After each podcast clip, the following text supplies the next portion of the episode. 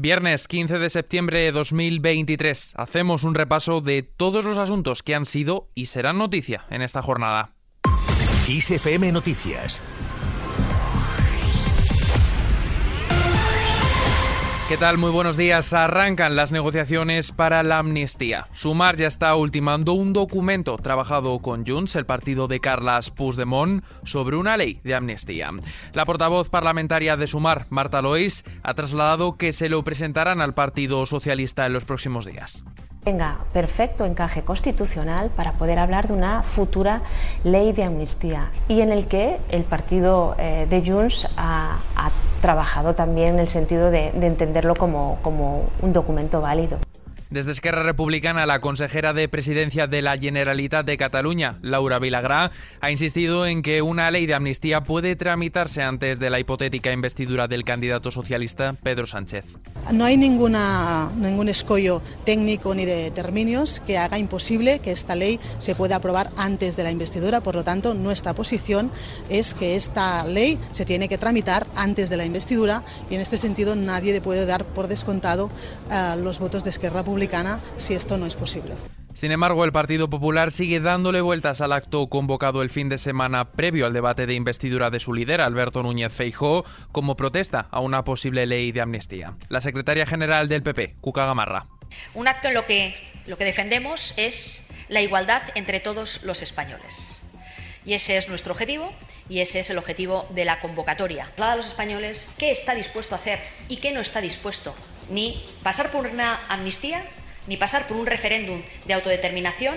Vox, por su lado, a través de su portavoz en el Congreso, Pepa Millán, se ha abierto a acudir a ese acto del PP sin recibir una invitación y subrayando que los de Santiago Bascal no tienen miedo a la foto de Colón.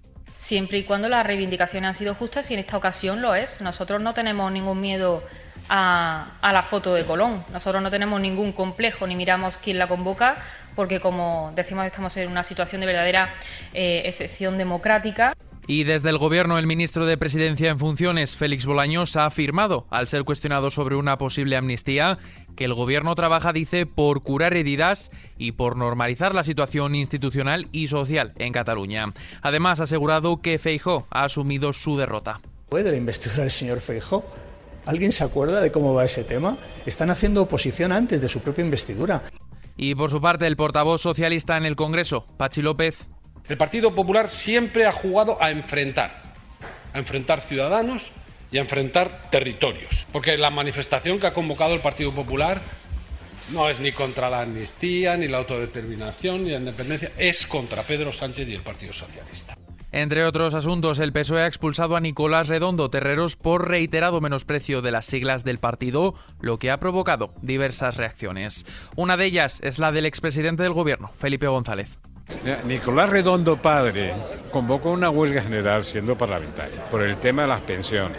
Nunca se me ocurrió pensar que eso se penalizaba con expulsión.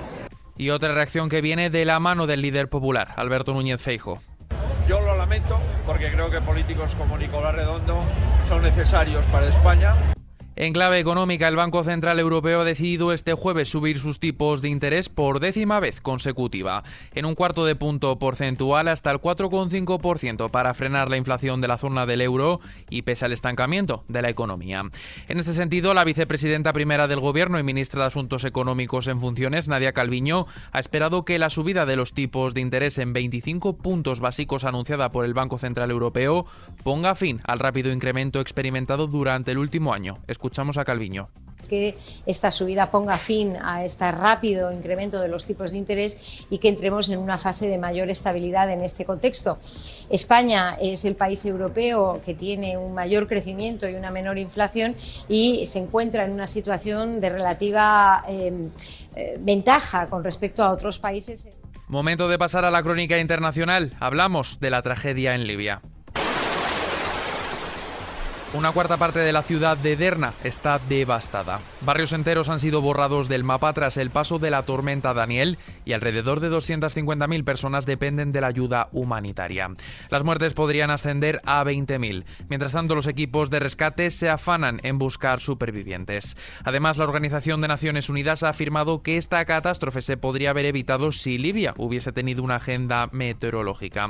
En Marruecos, el país ha lanzado un plan de ayudas directas para que los afectados por el terremoto rehabiliten 50.000 viviendas dañadas total o parcialmente por el seismo, que está abierto a la aportación de países hermanos o amigos.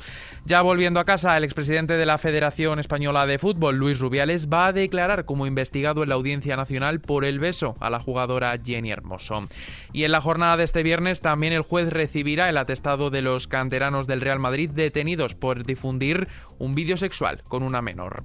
Cambiamos de asunto para hablar sobre lo que toca al bolsillo porque la luz sigue al alza. Este viernes amanecemos con una subida del 8,37% de la luz hasta los 115,38 euros el megavatio hora. Y por cierto, hemos vivido el tercer verano más cálido. El verano meteorológico que comprende los meses de junio, julio y agosto fue el más cálido de España desde que se tienen registros, es decir, desde 1961. Además, también ha sido el más lluvioso, aunque el país continúa en situación de sequía meteorológica duradera. Estos datos figuran en el resumen climático de la Agencia Estatal de Meteorología presentado por la ministra para la Transición Ecológica en Funciones, Teresa Rivera, y el portavoz de la EMET, Rubén del Campo. Tienes toda la información en nuestra sección Kiss de Planet de kissfm.es. Con esto, tiempo para echar un vistazo a la previsión meteorológica. Este viernes el paraguas será nuestro mejor aliado. Hoy amanecemos con algunos chubascos y tormentas en aumento durante la jornada en buena parte de la península y Baleares. Todo esto con un descenso de temperaturas en el que la máxima será de 30 grados en Badajoz, Almería y en Bilbao. Y terminamos al ritmo de The Pretenders.